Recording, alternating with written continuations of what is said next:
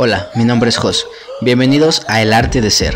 En este podcast encontrarás tu vocación a través de la experiencia de nuestros invitados. Comenzamos.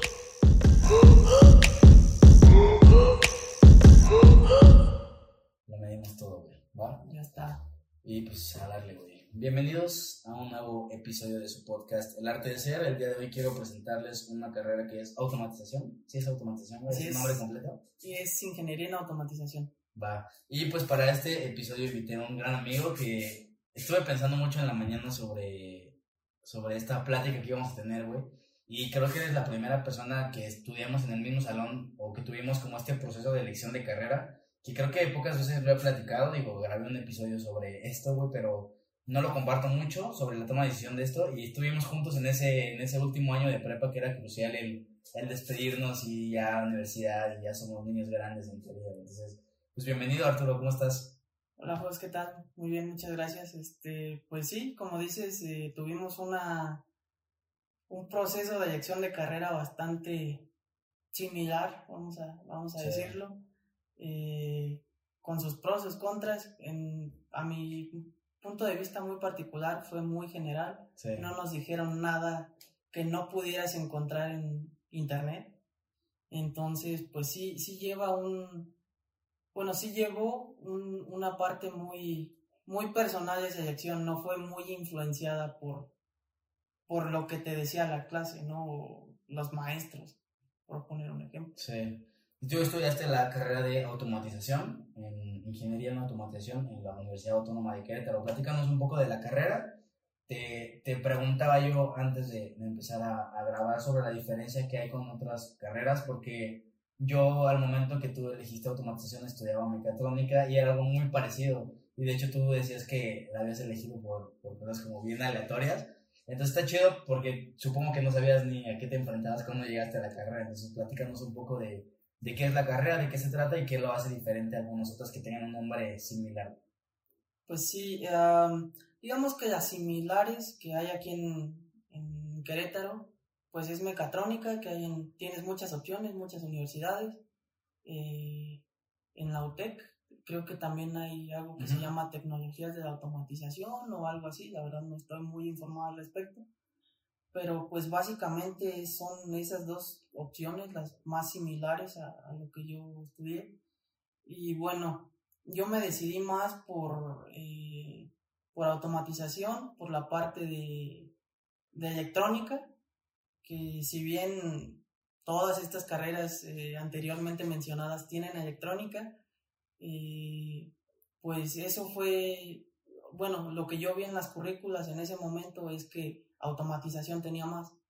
Honestamente, yo de electrónica no sabía nada, pero a mí se me hacía atractivo aprender de electrónica.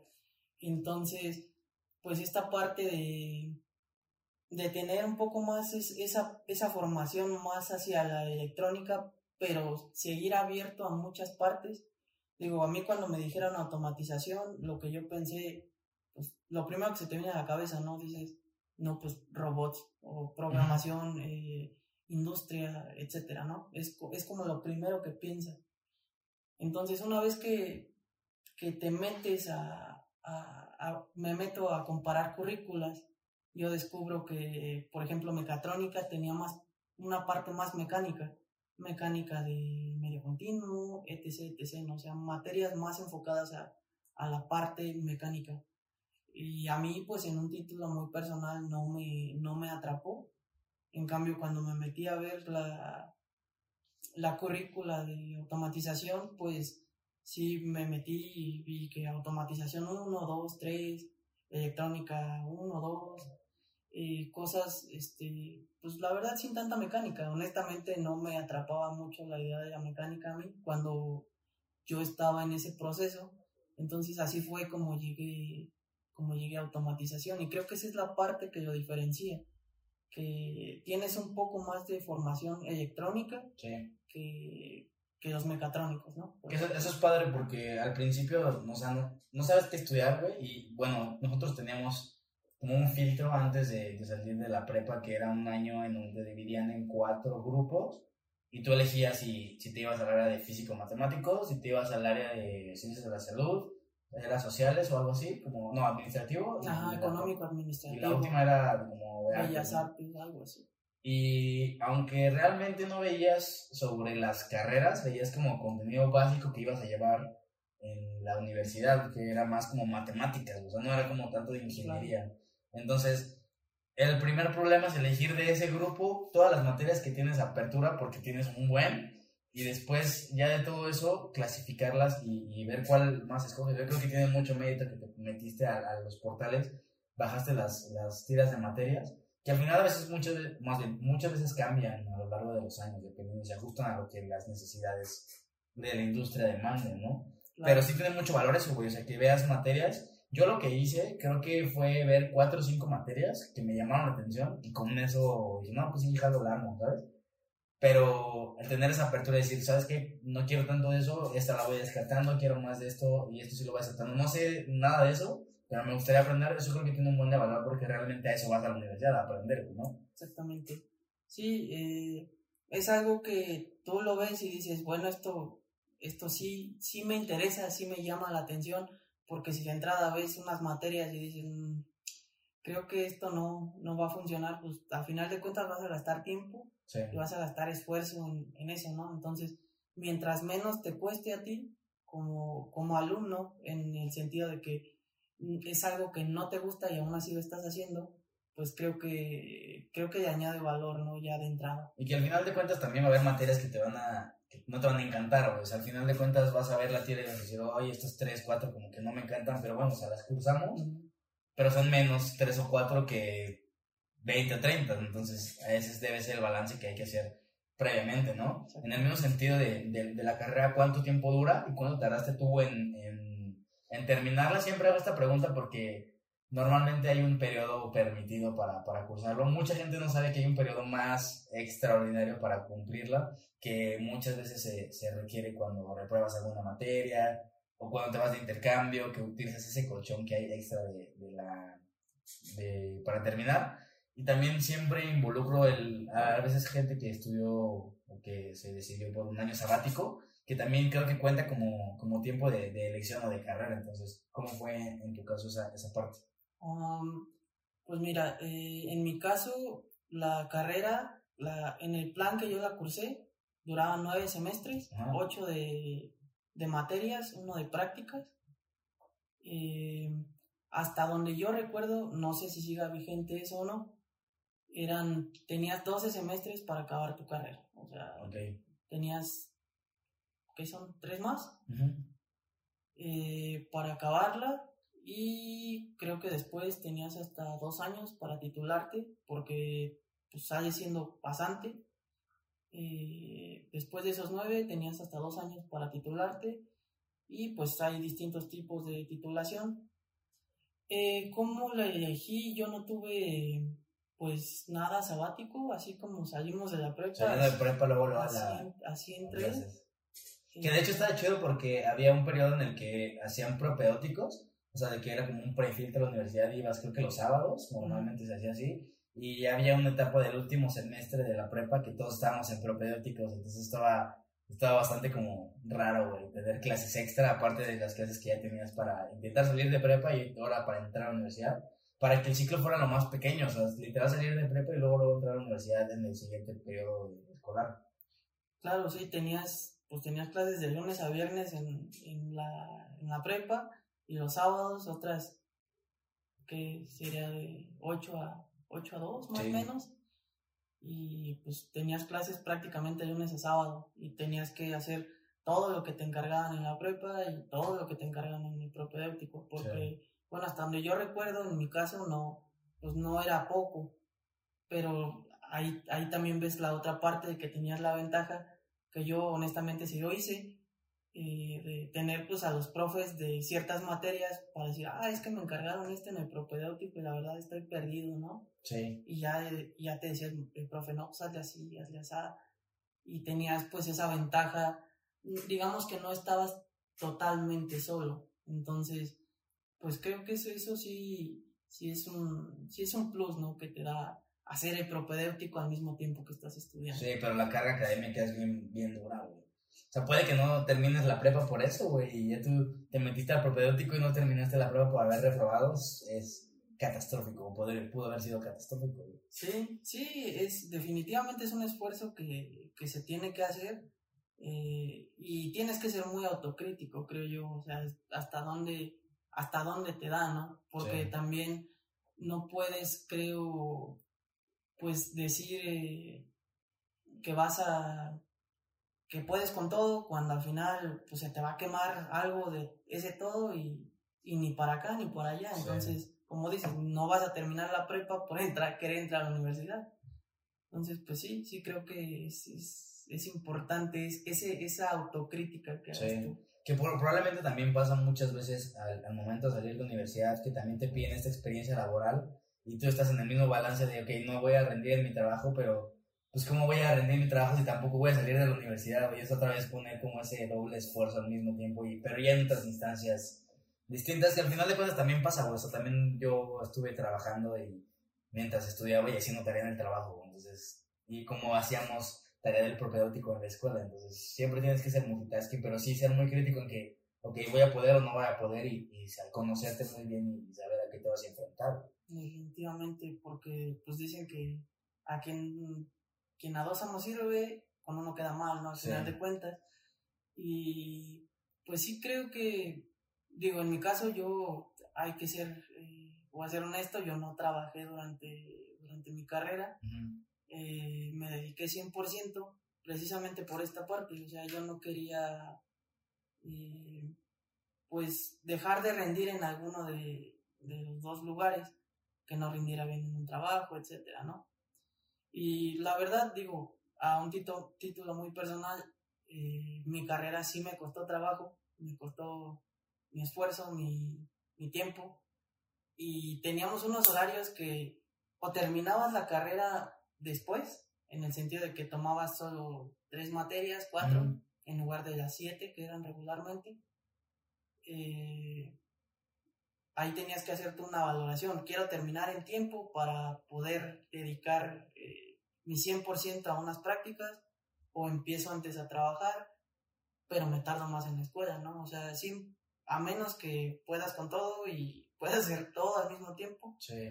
Pero pues por lo menos yo, te digo, fue muy, una decisión muy, pues sencilla en ese momento porque yo dije, no, la verdad, no puedo. yo no puedo ¿para qué, para qué voy, a, voy a quedar mal en, la escuela o en el trabajo? Y entonces, pues sí, ¿no? Eh, mejor nos dedicamos a la escuela. Entonces saliste en los ocho semestres y los de prácticas, o sea, saliste en los nueve semestres. Ajá, sí, yo terminé en, en ocho semestres. Mis créditos los terminé un poquillo antes porque, pues fui... Eh, me gustan mucho los idiomas, la verdad. Entonces, pues ahí en la facultad lo que hacen es que cuando tú entras te hacen un examen de inglés. como, de, como, de, colocación. Colocación, ándale, sí. Entonces tú llegas y son, eran ocho niveles por aquel entonces, desconozco si siguen siendo los mismos. Que los clasificaban uno por semestre, ¿no? Para ir avanzando si estabas desde el uno. Ándale, exactamente. Entonces yo llego, queda en el 7, me quedaban solo dos.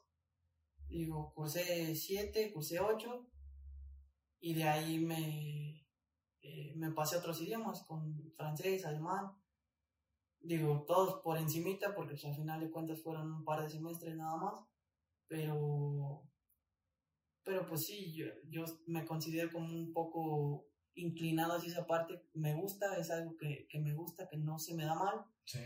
entonces, pues sí. Terminé. Pero esos créditos, ¿cómo te ayudaron a terminar antes, güey? O sea, el hecho de tu cursar, por ejemplo, francés, ¿en qué beneficia tu carrera en ese mismo es que digamos que para graduarte necesitas un cierto, bueno, un número mínimo de créditos. Que cada materia tiene como sus créditos acordados, ¿no? Exactamente. Entonces, yo en el séptimo semestre, uh, bueno, sí, como en el séptimo semestre, sacan como una lista de, de graduación, ¿no? Entonces, dicen, es, todas estas personas ya tienen los créditos necesarios y pues, te hacen tu ceremonia, ¿no? Y yo salí en una de esas un semestre antes que, que mis compañeros. Pues si te faltaban materias, ¿cómo ya, ya habías cumplido los créditos? O sea, el hecho de estar en inglés te subía, bueno, en otros idiomas te subía créditos. Ajá. Entonces, Aunque no habías cursado las materias. Exactamente. O sea, podrías estar ya graduado, pero con materias que aún no pasabas, no que, no que hubieras reprobado, sino que aún no pasabas. Ajá, sí.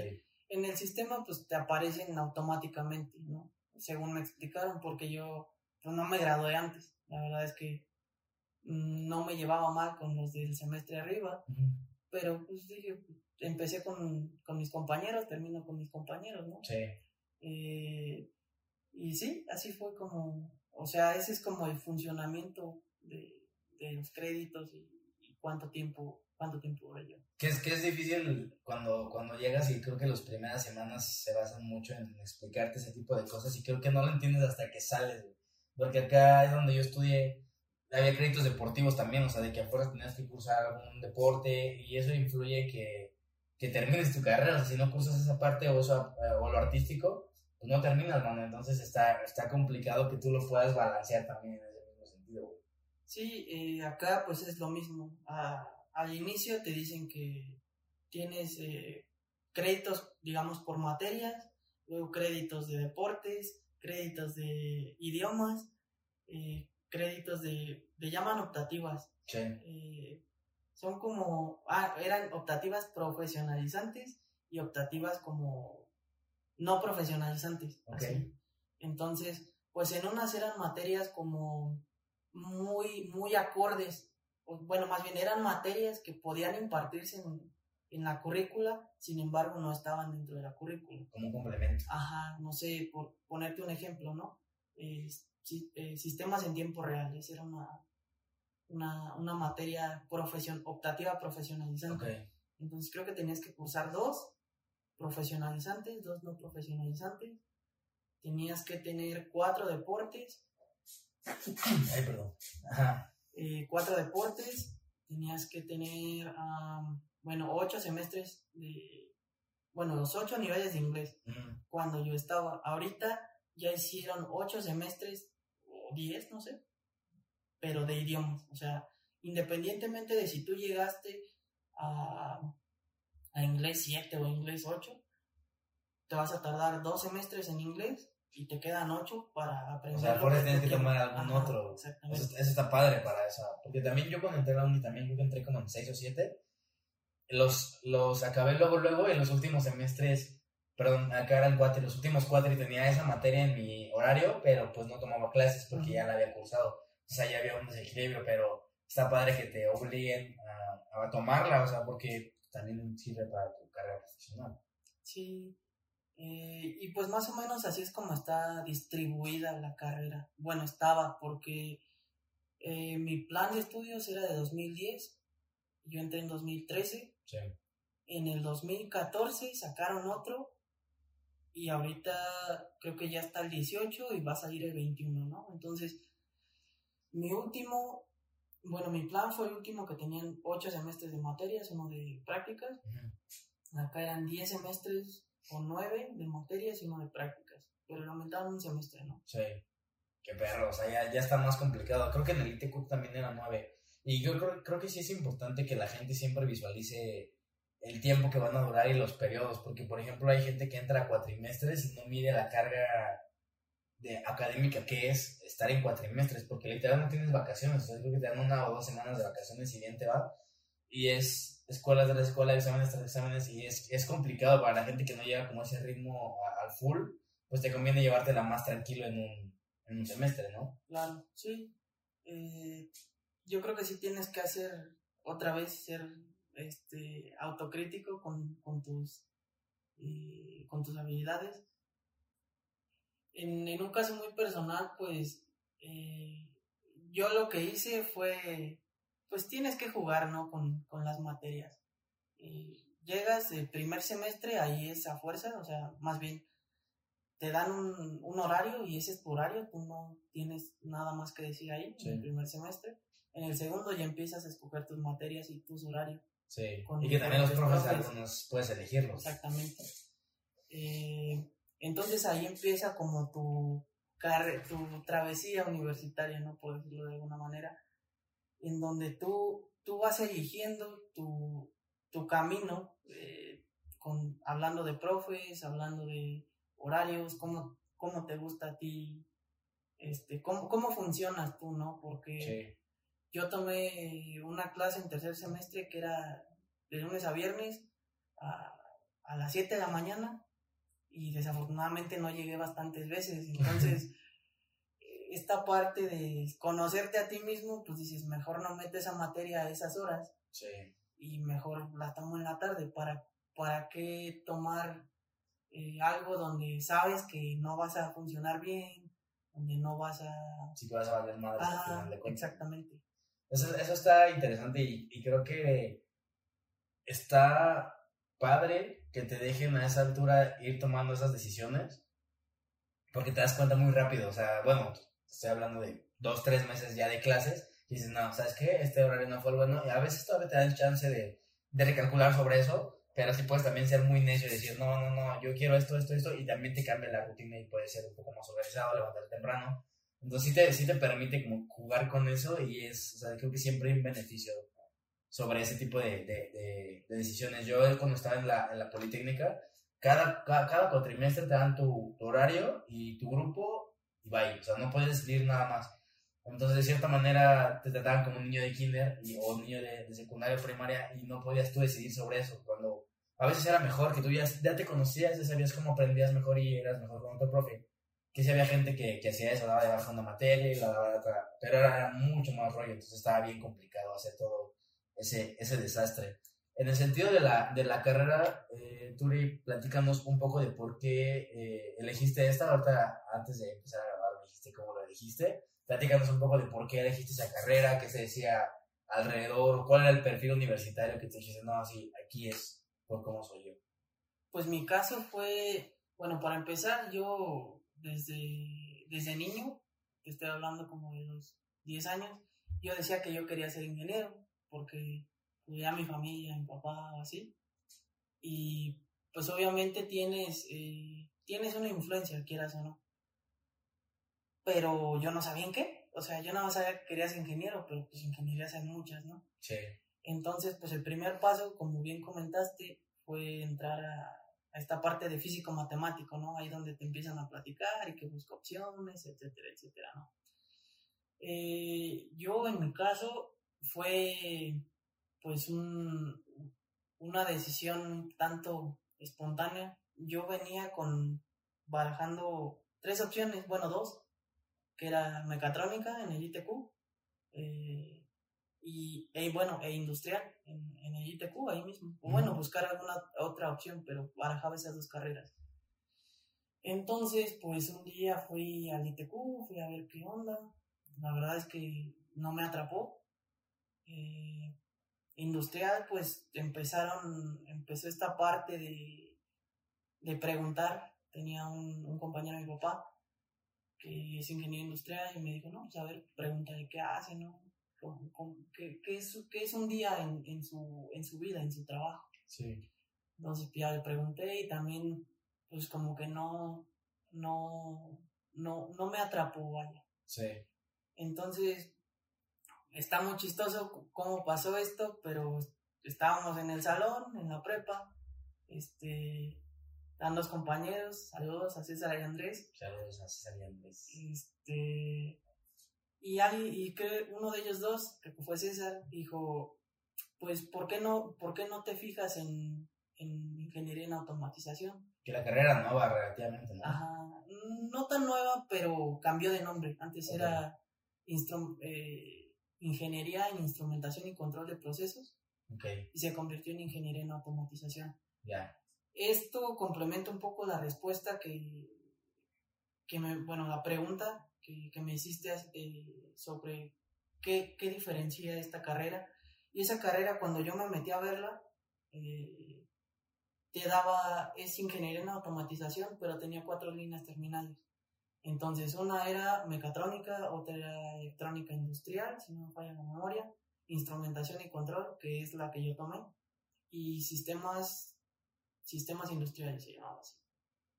Entonces, yo lo que pensé en ese momento, ya me, me bajé la, la currícula, la vi, ahí te separa las, las líneas terminales, te dice, si tú te vas a esta, te tocan estas materias específicas de esa. Ok.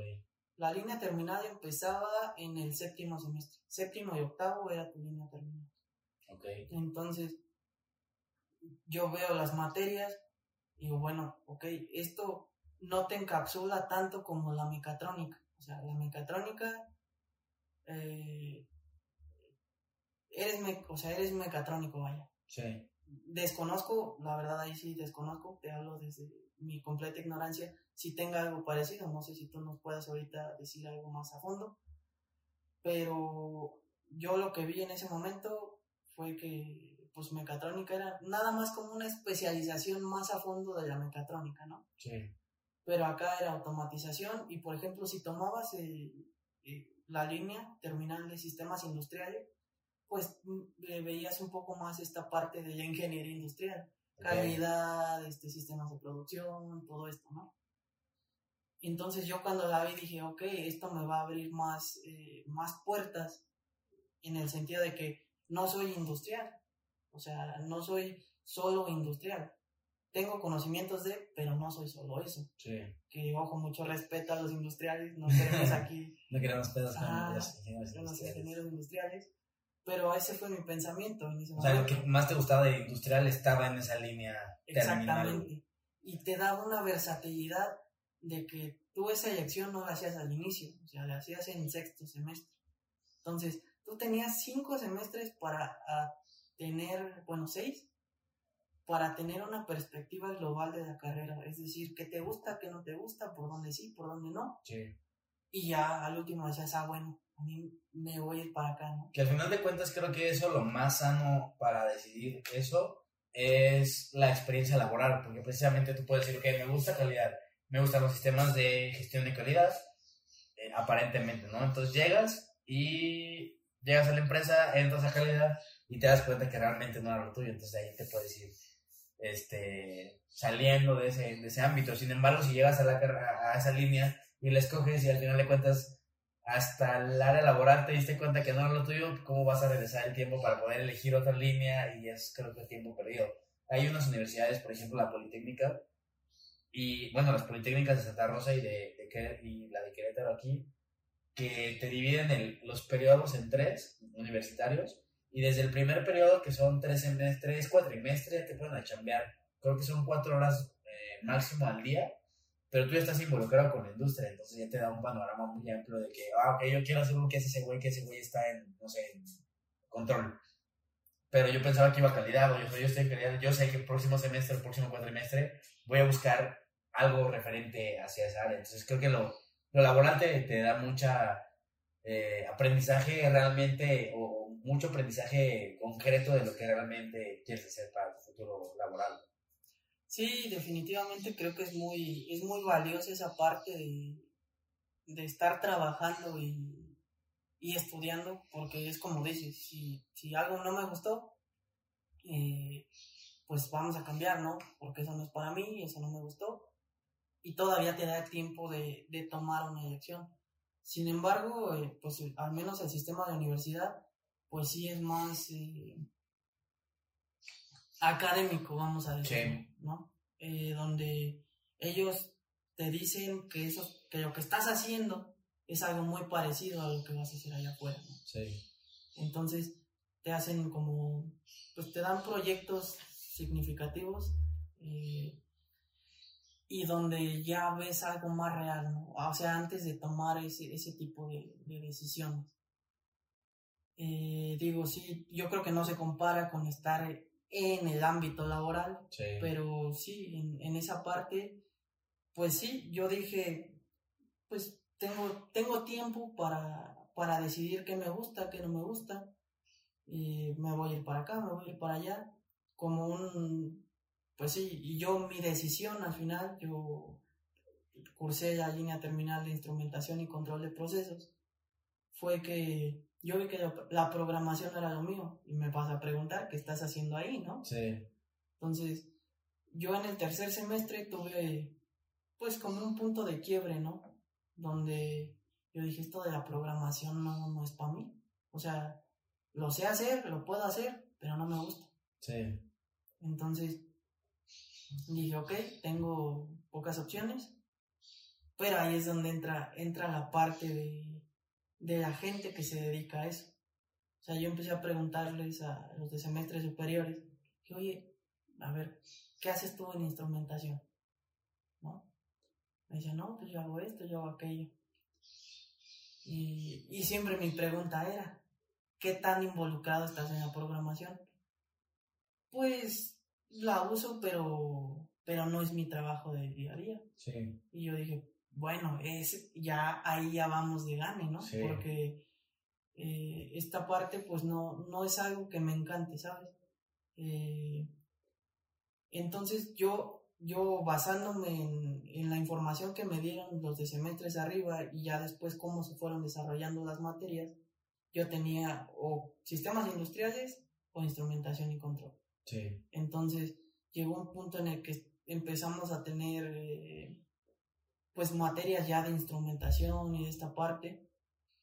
Entonces, la verdad la maestra me, me, me caía muy bien, saludos a la maestra Edna. este, saludos maestra Edna. Y, y pues esa parte, o sea, como que sí me atrapó, yo dije, yo sí me veo haciendo esto, ¿no? Sí. Yo sí, yo sí me veo haciendo esto en mi día a día. Que también eso, eso determina un buen de cosas, el hecho de las de cursar materias que te den una apertura gigantesca a, a, lo que realmente te gusta y ver una aplicación real de, de algo que, que estás tú absorbiendo conocimiento y cómo se aplica y que tú lo, lo manejes tan fácil esa información que también determina mucho en, en, en tu futuro profesional o en ese mismo sentido qué materias llevaste enfocadas al, al, control que, que, te encantaron, o sea, que, que, la gente que esté interesada en, en, en esta carrera qué materias fueron como las más determinantes, más determinantes que ahorita probablemente puedas ejercer o, puedas este, encontrar mayor relación en lo que haces? Uh, voy a repartir mi respuesta en dos. Eh, las materias con las que eh, yo empecé a ver que sí era algo que yo estaba, eh, pues que algo que yo quería hacer, vaya pues fueron, así se llaman, instrumentación 1, 2 y 3, ¿no? Okay. En la 1 empiezas como, pues con los principios de medición, eh, algunos ejemplos de instrumentos para diferentes aplicaciones. Todo eso es como a, a la industria que es, le llaman industria de proceso, eh, no tanto a la manufactura. Sí. Entonces, pues tienes esta parte, ¿no? De que tú ves esas, esas materias y no, esto está, está interesante, ¿no? Está, esto es algo que sí me llama la atención, que sí me gusta. Y así fue como, porque de plano yo también vi la otra cara de sistemas industriales y yo vi la, las materias y pues es, esto no, no es ¿Qué materias eran, güey? Para que la gente que, que pueda decir, ¿sabes qué? Si está esto, yo no empato con eso. Um, pues eran materias de calidad. Yo tomé una optativa de calidad antes de, de elegir mi línea terminal uh -huh. y fue algo que no me atrapó. Entonces, de ponle tú que eran unas cuatro materias cada semestre, al menos llevaba dos relacionadas con calidad. Entonces, ahí es donde yo dije, bueno, esto no, yo no voy por aquí, ¿no? Sí. Ahorita vamos a ver como el plot twist de cómo, cómo terminé haciendo lo que hago, eh, que está muy relacionada con calidad. Ok. Eh, entonces, pues es, es esta parte, ¿no? De, yo tuve la oportunidad de, de ver qué estaba haciendo, eh, qué me gustaba, qué no me gustaba, eh, qué materias me atraparon, cuáles no. Entonces, pues ahí es donde tomas una decisión al final de cuentas. Sí. Ahorita me, también me, me platicabas y, ahorita me, me, llegó la idea bien, bien cañón sobre el que me platicaste que en prepa eres un alumno eh, por encima de la media y ya en la universidad no lo eras.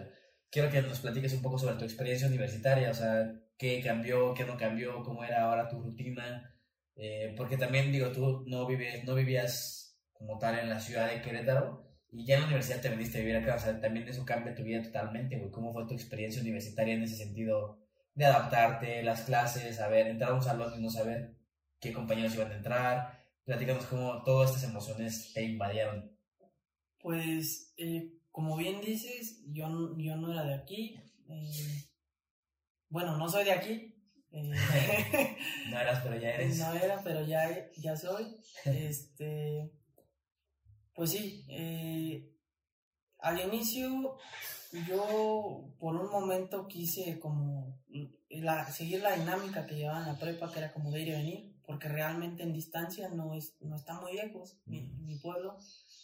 Entonces yo quise hacerlo, pero llegó un punto en el que, en el que sí, o sea, los horarios ya no me daban, porque terminaba, la verdad tenía bastantes cosas que hacer y entre los camiones y eso, que ya me tocaba, este, pues eran casi tres horas entre ida y vuelta. Sí. Entonces, pues aquí tienes que tienes que valorar esta, bueno, yo valoré esta parte dije, bueno, ahorita eh, no son, estas tres horas me hacen falta, justo eh, complementando la respuesta. Yo, pues en la prepa, como dices tú, yo me consideraba algo por encima de la media del grupo. eh, y llegué y me di cuenta que ignoraba muchas cosas, ¿no? Eh, hay, hay compañeros que vienen de, de los Cebetis, de los de Getis, de Que son, pues son preparatorias técnicas. técnicas, exactamente.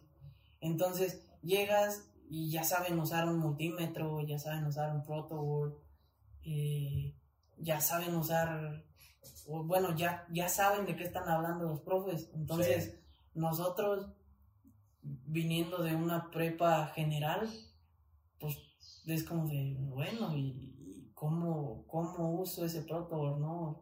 Porque decían, no, pues obviamente te pendejean, porque pues porque no sabes. Entonces, y, y, y vienes a, a un lugar donde te encuentras de todo, o sea, de, de todo tipo de personas. Eh, buena onda, no tan buena onda. Y ahí pues tú tienes que compensar tus habilidades. Yo siempre he dicho que lo que no, en, lo que no tienes por defecto lo tienes que compensar con otras cosas, ¿no? Entonces, eh, en este sentido, si no sabes usar un protoboard, una, tienes dos opciones, buscar cómo se usa y estudiar por tu cuenta. Bueno, tienes tres opciones. Eh, seguir sin saber usarlo hasta que te expliquen cómo. O tres, que fue pues mi caso, eh, encontrarte con una muy buena persona o, buen- o un buen grupo de amigos que entre todos sabíamos pues de todo prácticamente. O sea, había alguien que era bueno en todo. Un equipo multidisciplinario. Exactamente. Ok. Entonces había compañeros que eran muy buenos en programación, otros muy buenos en electrónica, otros muy buenos en matemáticas. Entonces, creo que es muy valioso ro- rodearte de gente que, que sepa lo que está haciendo, que sea buena en lo que está haciendo. Entonces, pues, obviamente tú sabes qué, qué, qué carencias tienes Sí. y, y cómo las vas a, a compensar. Y si no, lo importante es partir de eso, güey, identificar cuáles son las carencias que tú tienes. Probablemente mucha gente no lo sepa y lo primero que tengan que hacer es decir, ok, a ver, ¿qué no me gusta tanto? ¿En qué no soy muy bueno? ¿En qué no tengo tantas buenas calificaciones? Y sobre eso ir, irse complementando. ¿no? Exactamente. eh, entonces, pues, ¿qué, qué es lo que te que, que encontré? Pues eso fue lo que encontré. eh, cantidad de personas diferentes que ya sabían de qué se estaban hablando. Ya los ejercicios de cosas ya un poquito más técnicas los resolvían rápido. Que, gente que era muy buena en matemáticas. Entonces, te digo, yo me consideraba algo arriba de la media donde estábamos, pero acá, pues me fui a, a dar un golpe de realidad, ¿no? Que a lo mejor no era tan bueno como yo pensaba. Sí. Entonces dije, ok, pues lo tengo que. Lo tengo que compensar de alguna manera, ¿no?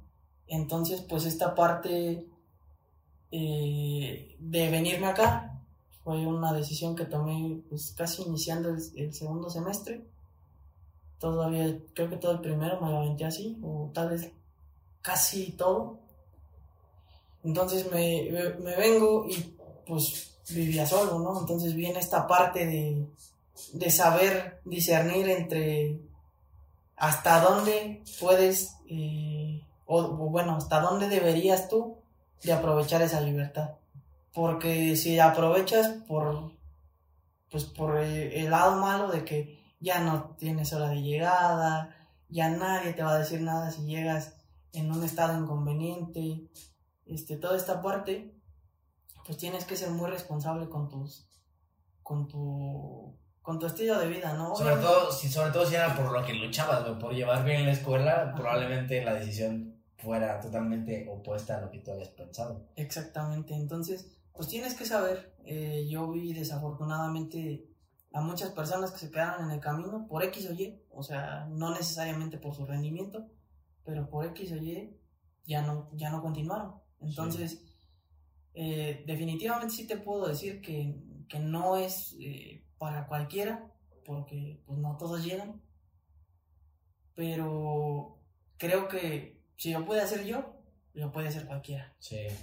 De hecho, eso, eso me llama la atención y lo podría ligar con el que dicen de, de la carrera, porque al final de cuentas, si tú a mí me dices aquí en este episodio del podcast, sabes que la carrera es dificilísima, matemáticas al full, es alguien que lo escucha y dice, no mames, ya, ya, no, ya no puedo yo entrar en eso, ¿sabes?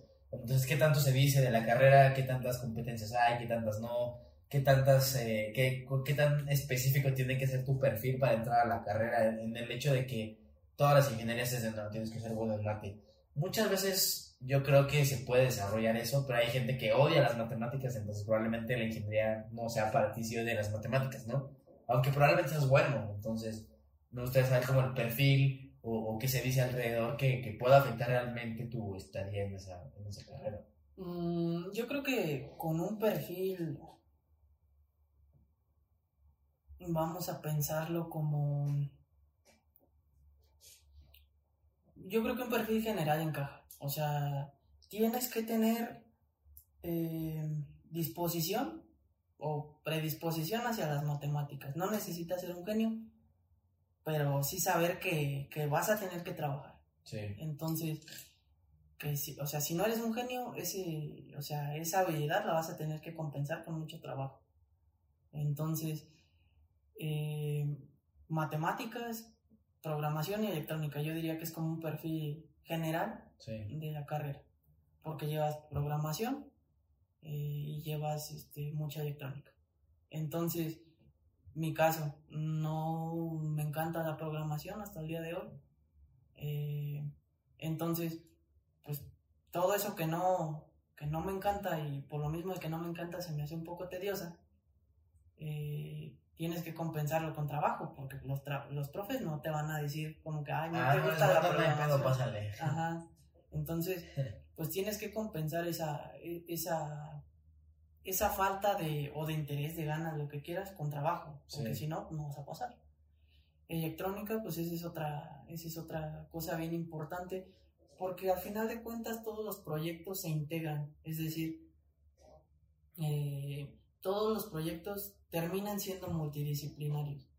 O sea, para llegar al fin de un proyecto vas a tener que pasar por programación, eh, por un diseño de un circuito, por un, una realización de un circuito en el sentido de que si lo tienes que hacer en un PCB, el diseño de en, en un programa específico, soldadura, este, hacer conexiones físicas, entonces terminas, eh, quieras o no, ocupando todos tus, todos tus conocimientos de una gran variedad de materias. No es como que el programa, digo, el proyecto de electrónica al final solo sea electrónica, ¿no? Sí. Siempre terminabas metiendo de programación, este, hay un diseño de circuitos, etcétera, ¿no? Entonces, yo creo que un perfil como tal serían esos tres pilares, matemáticas, electrónica, programación, y si tienes carencias, tienes que ser alguien que esté dispuesto a trabajar mucho. Si no estás dispuesto a trabajar, no, no vas a llegar. Eso sí me queda claro. Ok, ¿y qué se dice respecto a la carrera? Porque también el nombre de automatización es muy, muy mamador, güey. Por ejemplo, el hecho de decir, soy ingeniero mecatrónico también es un nombre bastante rimbombante y hay carreras ahorita que se jactan de esos nombres y, y realmente pues te ponen un nivel que tú crees que está muy arriba, pero realmente no, o sea, realmente desconoces la profesión totalmente solo por el nombre, ¿no? Que se decía alrededor cuando tú le dijiste a tu mamá, quiero estudiar automatización, por ejemplo. Pues es, todo el mundo se, se liga la palabra robots a esa, a esa carrera, ¿no? Ok. Entonces, ¿qué, se- qué se dice? Pues que es, eh, bueno, en ese, en ese entonces, estoy hablando de hace ocho años, Sí. Te decían, es como, es como el futuro. ¿Por qué el futuro? Porque engloba, o sea, engloba muchos conocimientos, muchas áreas de conocimiento. Electrónica, programación, instrumentación. Entonces, pues tienes que tener esta parte de, bueno, tiene esa parte de que te da la posibilidad de moverte a muchos lados. O sea, es una carrera muy diversa. Sí. O sea, puede ser un programador, puede ser un diseñador de, de circuitos electrónicos, puede ser, este, incluso quienes se meten más a fondo de eso, un ingeniero de, hasta de diseño mecánico. ¿no? Ok. Entonces, obviamente no vas a tener los mismos conocimientos que alguien que estudió eso, pero en, durante la carrera pues te meten mucho, mucho diseño y simulación y lo que quieras, ¿no? En, en este software de, de SolidWorks. Sí. Entonces, pues tienes esta, esta parte de que es una carrera muy diversa. En ese momento decían que era la carrera del futuro. Ahorita, pues ya es más algo de presente, no tan de futuro. Y pues realmente mucha gente se pregunta en realidad qué haces, pero pues se contesta con lo que te acabo de decir, puedes hacer Sí. muchas cosas. Eh, puedes hacer este control en el sentido de programación de PLCs, porque también pues casi todas las materias de automatización, hay varias materias de automatización, se enfocan en eso, en los PLCs Sí. y en la hidráulica, en la neumática. Entonces, pues son est- este tipo de, de circunstancias, de materias que te dan conocimiento muy diverso y puedes entrar en muchos lugares. Entonces, yo creo que eso es lo que lo que se dice a grandes rasgos de la carrera y, y cómo yo la interpreté en ese momento. Sí, que también es, es complicado porque tú entras a la carrera en el 2013 y cuando sales el mundo ya cambió rapidísimo. Entonces probablemente lo que estés viendo, lo que tú ya visualizaste en ese futuro, el futuro ya llegó y todavía está mucho más avanzado y se demanda otro tipo de cosas porque tu conocimiento se, se, se, se puso en semilla mucho antes. Entonces también se me, hace, se me hacía bien raro cómo veíamos algo en la escuela tan obsoleto y la tecnología estaba volando y avanza rapidísimo. Entonces también es como aprender a dimensionar qué tanto futuro estás visualizando, ¿no? Y más bien creo que debes eh, tomar estas herramientas de qué tanto todas estas materias me van a servir a mí en ese mismo futuro. No sé si, si me entiendes, o para llegar al futuro tecnológico que se está sucediendo al mismo tiempo. Claro, sí, sí, sí, sí. Ah, pues sí, yo creo que el futuro llegó cuando, o sea, de lo que nos hablaban algunos profes, ya estaba pasando cuando Sí. estábamos saliendo, ¿no? Entonces, esa parte de actualización, pues sí es importante. Eh, en ese sentido, creo que la universidad sí ha hecho por actualizarse. Eh, y creo que sí, sí, este, definitivamente sí es, sí es algo valioso es, esa, esa parte. Va. Ahorita ya para ir terminando el episodio, mi Arturo, platicamos un poquito de lo, de lo que haces hoy en día, en qué trabajas, cómo es tu día a día, cómo has podido relacionar todo este conocimiento que, que tuviste de la prepa, que a mí me encanta decir que una carrera no define tu persona y muchas veces puedes estar ejerciendo literalmente lo que, lo que estudiaste o puedes ir complementándolo un poquito y realmente yo creo que la universidad es como llevar una herramienta más en tu, en tu mochila de habilidades que tienes y tú obviamente eliges en la que más te guste y más este, eh, tomes referencias, pero pues platícanos un poco de lo que haces y cómo todo, lo, todo este contexto te ayudó a, a estar haciendo lo que haces hoy en día. Pues aquí viene como la parte eh, interesante. de- la verdad es que yo no ejerzo de instrumentación. Ajá. Yo soy ingeniero de pruebas de software. En, trabajo en Harman, es la empresa de, pues que básicamente es una casa de marcas de audio. Eh, ¿Cómo llegué ahí? Pues creo que estuve en el momento y lugar adecuado. Había una vacante, apliqué para esa vacante.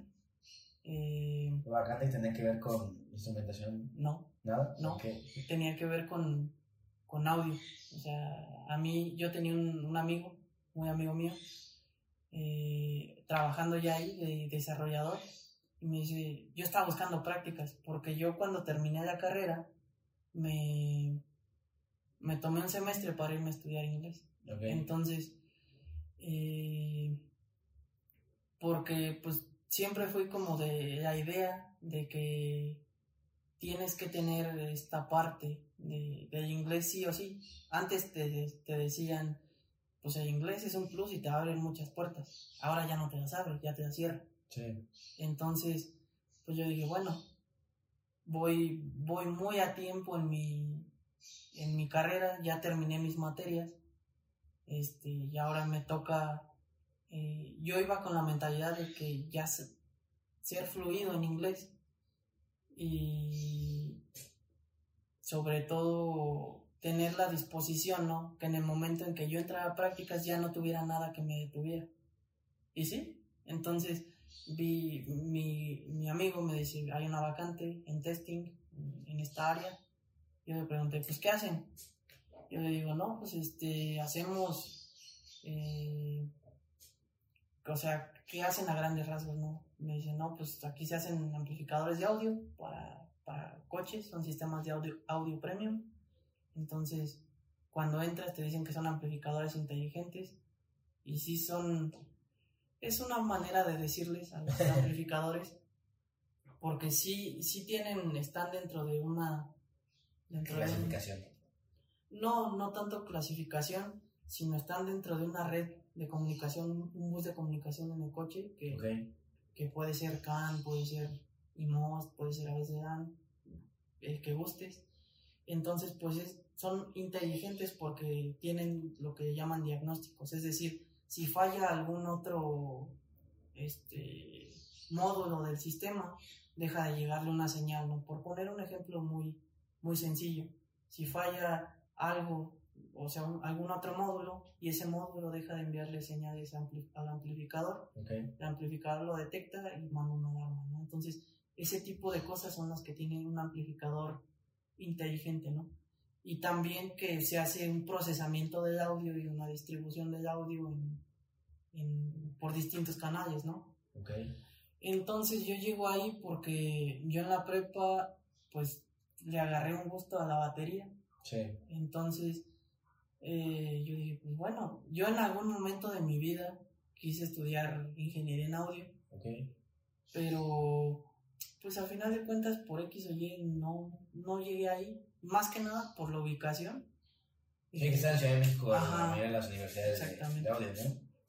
Exactamente, entonces yo, yo digo, no, mejor después tal vez hagamos algo ahí, este, alguna especialidad, no lo sé, pero pues sí, se, se da esa oportunidad, eh, la tomo, me explican cómo va a estar esta... Bueno, yo ya había empezado a trabajar en una empresa de turbopartes Ok. que estaba está por aquí por, por Avenida de la Luz y pues no es, era un trabajo que si bien me gustaba no me no me atrapó del todo o sea yo decía yo puedo hacer esto pero tampoco es algo que me vea haciendo por mucho tiempo Ok. entonces, a mí me urgía, es, esa es la parte que yo creo que es como relevante aquí, que a mí me urgía tener, o sea, agarrar unas prácticas porque si no, no podía acabar mi carrera. Sí. O sea, yo tenía que tener mis prácticas hechas, liberadas, para decir, ok, ya soy pasante, ¿no? Y empezar a ver cómo me va a titular. Entonces, empiezo a trabajar en la empresa de turbopartes y pues digo, no, ok, esto, esto no. Ya me sale la oportunidad de Harman. Me tuvieron ahí esperando bastante tiempo eh, sobre una decisión. Ya cuando yo perdí la esperanza en Harman, porque fue como, pues no me hablaron y ya empecé Sí. a trabajar en la de Turboparty y dije, ni modo, necesito liberar mis prácticas y, y no pasa nada, ¿no? Pero en ese momento yo lo hice por eso. Entonces, pasadas tres semanas, me habla Harman y me dice, pues el puesto era de practicante también. Me dice, el puesto de practicante es tuyo. Este, ¿qué onda? ¿Quieres o no? Y yo, no, pues sí, ni me la pensé. Sí. Eh, nada más ahí pues, le agradecí mucho a, a las personas de, de esta empresa de Turbo Partes. Y pues ya al final quedó, o sea, entré a lo que me sigo dedicando y a lo que me sigo queriendo dedicar hasta el día de hoy.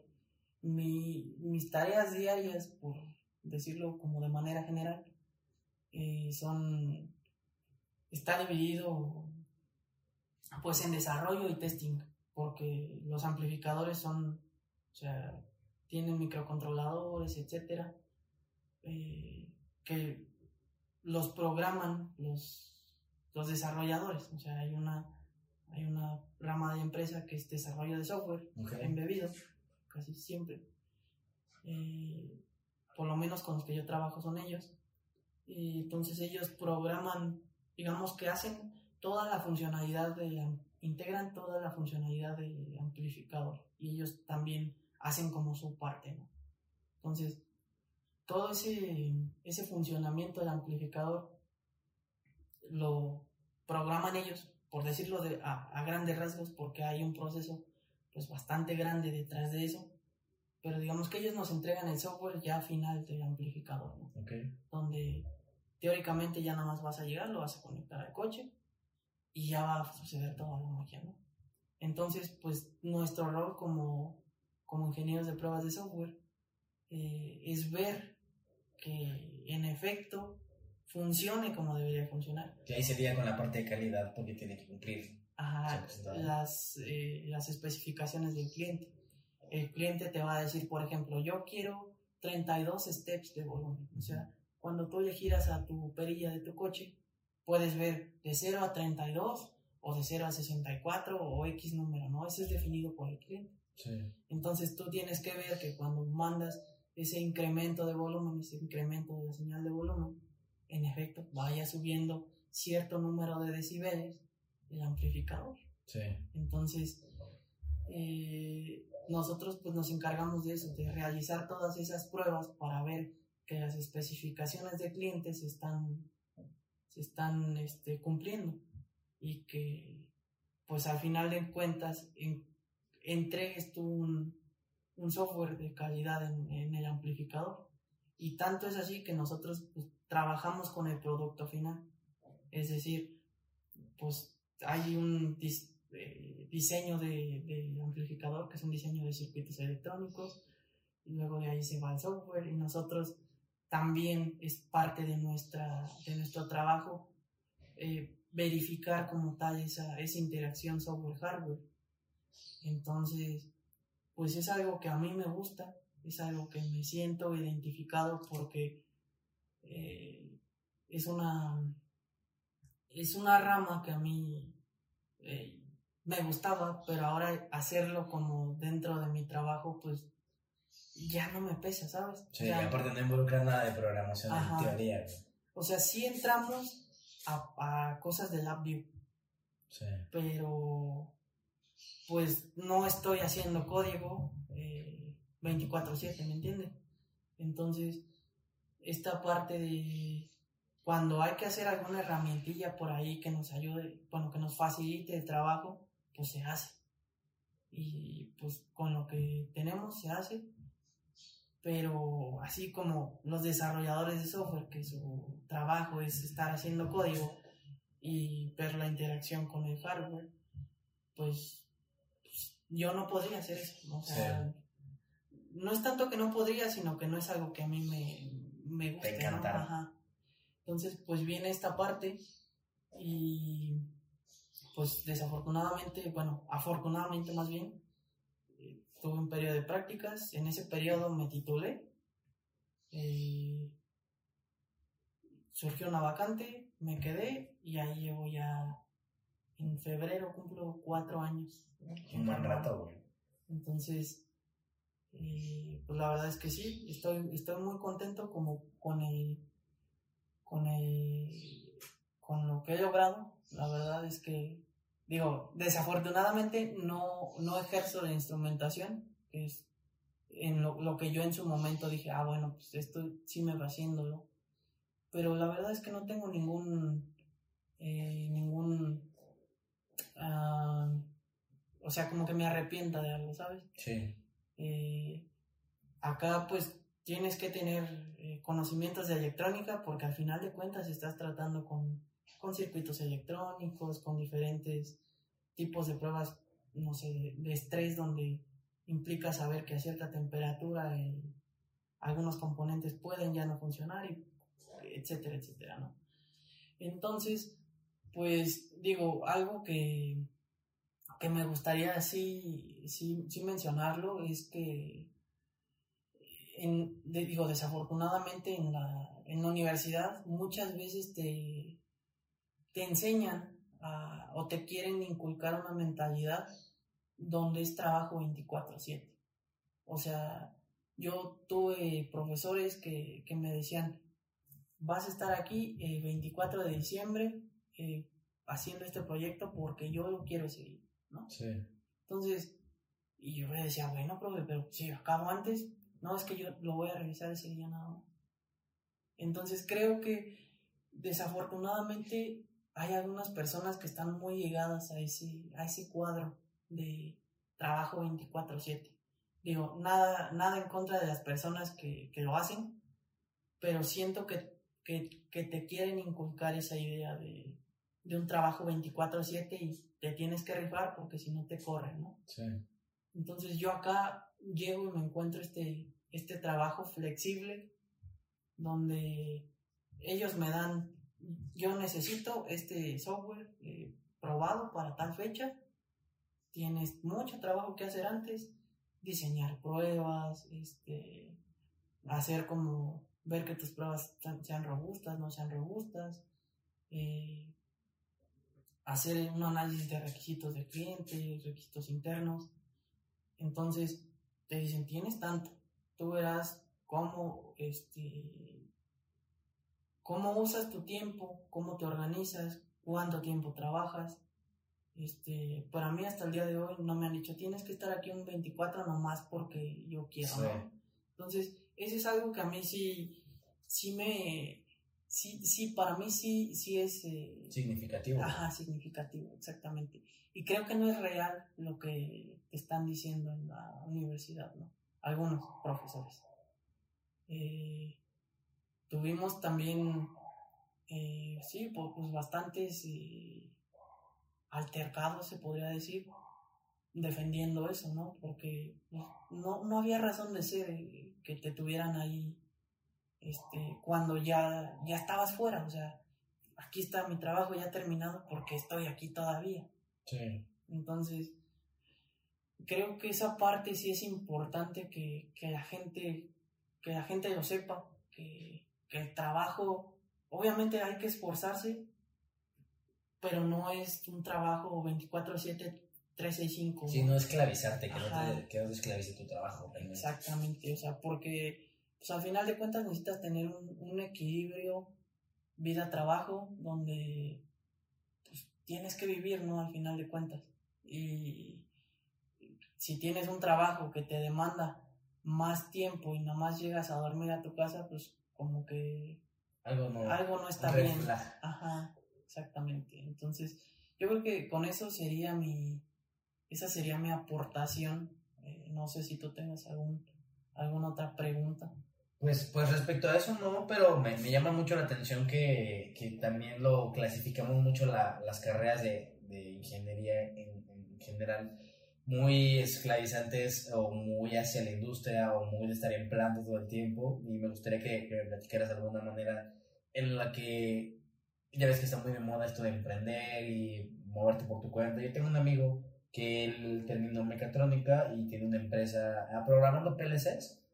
Empezó su empresa y ahora tiene muy buenos clientes, trabaja en Estados Unidos y su empresa se dedica a automatización de, de proyectos. Y esa parte se me hace bien interesante pero que no hay limitantes, o sea, me, me, me llama la atención que, que, la gente tenga la opción, si no eres emprendedor, no importa, pero te está la opción para, para hacerlo, o sea, se puede hacer por este camino o por este otro, que puede hacer la gente que, que tiene ese espíritu emprendedor o qué opciones tendría para la carrera de automatización? Mm, yo creo que sería algo muy similar a lo que, a lo que me dices. Eh, sería esta parte de desarrollo e integración de proyectos donde alguien te, te dice yo tengo este problema y tú le vas a dar una solución integral porque tienes esa capacidad, ¿me explico? Okay. Entonces, si alguien te dice yo quiero automatizar mi casa, tú como ingeniero eh, con un background previo vas a decir, ah, no, pues mira, yo te voy a recomendar estos, bueno, le vas a hacer una propuesta, vaya, y ya tú verás si tú lo haces este, personalmente o contratas a alguien, todo este tipo de cosas, ¿no? Pero yo creo que se enfocaría a, al desarrollo o integración de proyectos donde todos tienen un problema y tú le vas a dar una solución integral. Que al final de cuentas siempre hay problemas, o sea, también romantizamos mucho que la industria ya está súper establecida, súper estandarizada y realmente es que no, o sea, primero porque los procesos y, los productos cambian constantemente, ¿no? constantemente hay reingeniería en, todo. Entonces ahí siempre hay un problema como que no cuadra y tenemos esa idea de que todo funciona en una empresa como un relojito y la verdad es que no, o sea, también hay mucha área de oportunidad en eso. Y fíjate que también tienes eh, dentro de la carrera oportunidades donde tú sabes que hay, ahí hay un nicho, ¿no? Un ejemplo, Mm, nosotros en un, en un seminario de... Era, era, una materia, así se llamaba, Seminario de Integración. Nos daba el famosísimo doctor Gilberto Herrera, que era el rector en ese entonces. Tenía una fama muy, muy dura, donde él decía, o me entregas algo funcionando, o mejor ni te me aparezcas por aquí. Porque él le, picaba y, y, le hacía las pruebas para que fallara. Entonces, si pasaba su, su aprobación, estabas fuera, ¿no? Entonces, ahí te pongo un ejemplo porque a nosotros nos, este, nos, nos puso a, hacer una, a instalar unos paneles solares eh, para un edificio, hacer un cálculo previo de cuánto íbamos a ahorrar, por qué íbamos a ahorrar, cuántos paneles íbamos a poner, entonces fue un trabajo en equipo bastante, bastante grande, fueron como ciento y tantos paneles en la azotea de un edificio y de 0 a 100 fue un trabajo nuestro. Eh, éramos como ocho personas, entonces nos tocó subir los paneles de, con el proveedor, este, subirlos nosotros, instalarlos nosotros, taladrar nosotros. Entonces de ahí tú ya tienes una oportunidad porque ya sabes hacer las cosas. O sea, ya sabes hacer una instalación de un panel solar. Entonces, pues si tú hubieras querido, en este caso yo, si hubiéramos querido seguir por ese camino, dices, pues bueno, yo voy a hacer una empresa de, instalación de paneles solares, porque ya lo sé hacer, es algo que es tendencia todavía hasta el día de hoy, eh, que te instalen dos, tres paneles, este, para hacer más económico tu, recibo de luz. Y la verdad es que no sé si la ley ya haya cambiado, pero pues tienes esta parte de, de...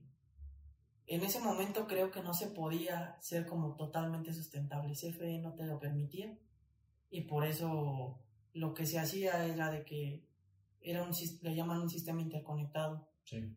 Entonces, cuando lo que generaba y no se usaba, pues iba directo a red de CFE y CFE te hacía un descuento, ¿no? Ahora se la puedes vender, o sea, te, pagan por, por tu darle energía. Exactamente.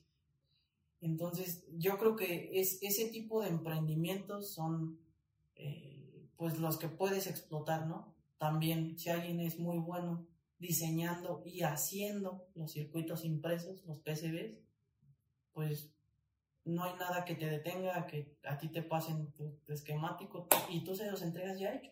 Sí. Entonces, a mí me dio mucha lata eh, no diseñarlos, sino hacerlos así a manita de que la plancha. Sí, porque tienes que planchar ahí por, para que las líneas estén impregnadas a la tablita y, al final de cuentas también tienes que hacer el testing para que realmente esté pasando. Exactamente, eso, eso me costó. Los soldar los componentes, los componentes en cada una de las líneas y ya los tienes que tener predibujados, o sea, para que sepas dónde los vas a poner y es armar un proceso muy artesanal. Sí, sí, sí, sí. Y sí, pues ahí en, en, el, en la universidad teníamos este laboratorio de donde hacían eso. O sea, tú les entregabas tu, tus archivos, tus esquemáticos, y ellos te entregaban la pura tablita con los este, hoyos ya hechos para los componentes. Ya nomás llegabas de los soldados, ya quedabas. Eso ya de entrada era un ahorro de trabajo. Estaba muy limitado, desgraciadamente. Pero pues sí, o sea, son como esas vertientes de, emprendimiento. O sea, hay gente que se dedica a programación de PLCs, instalación de instalaciones eléctricas inclusive, eh, instalación también de paneles fotovoltaicos y diseño e integración de, proyectos, ¿no? De domótica, por ejemplo. Sí, que la domótica también está bien de moda y, y, se adapta bien rápido y bien fácil. Exactamente. Y yo creo que ese es como los caminos que puedes seguir, o hasta ser developer, freelance, de software, eh, hacer tu, ser developer freelance y hacer, ya hay trabajo 100% remoto donde nada más, nunca conoces a tus compañeros, nada más los saludas por una cámara, pero nunca los conoces físicamente. Entonces creo que puedes estar haciendo muchas cosas ya en estos días. Sí, pero es importante definir qué te gusta, qué no te gusta, seleccionar para que eso te sea un complemento mucho más fácil a la hora de tomar estas decisiones y de construir tu carrera profesional. Claro. Pues bueno, mi Arturo, yo creo que con esto llegamos al fin del episodio. No sé si tengas algo más que agregar respecto a la carrera, alguna advertencia, algún sponsor para los que están interesados en esta carrera, los mismos papás que están interesados en, en sus hijos, algún spoiler que les puedas dar, que se, van a, que se vayan a enfrentar, algún consejo pues fácil no va a ser. O sea, tienes que tener muy en cuenta que vas a tener que trabajar, eh, vas a tener que esforzarte bastante si quieres terminar. O sea, porque empezar, pues muchos empiezan.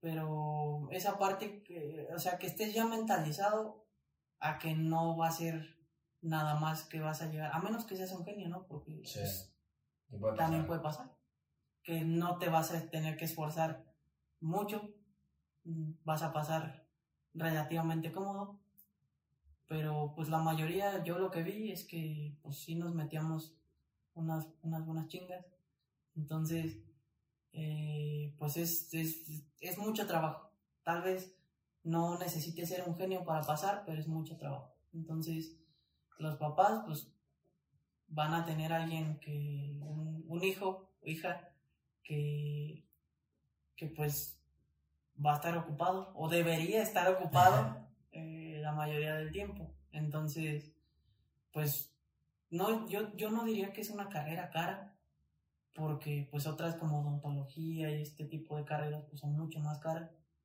pero sí de repente pues gastos típicos, ¿no? Una computadora que te dé para que acabes, ¿no? Sí. Con un buen procesador, buena memoria RAM, eh, y pues gastos, gastos medios, eh, que si componentes electrónicos, que si de repente te pidieron alguna tarjeta de desarrollo para programación.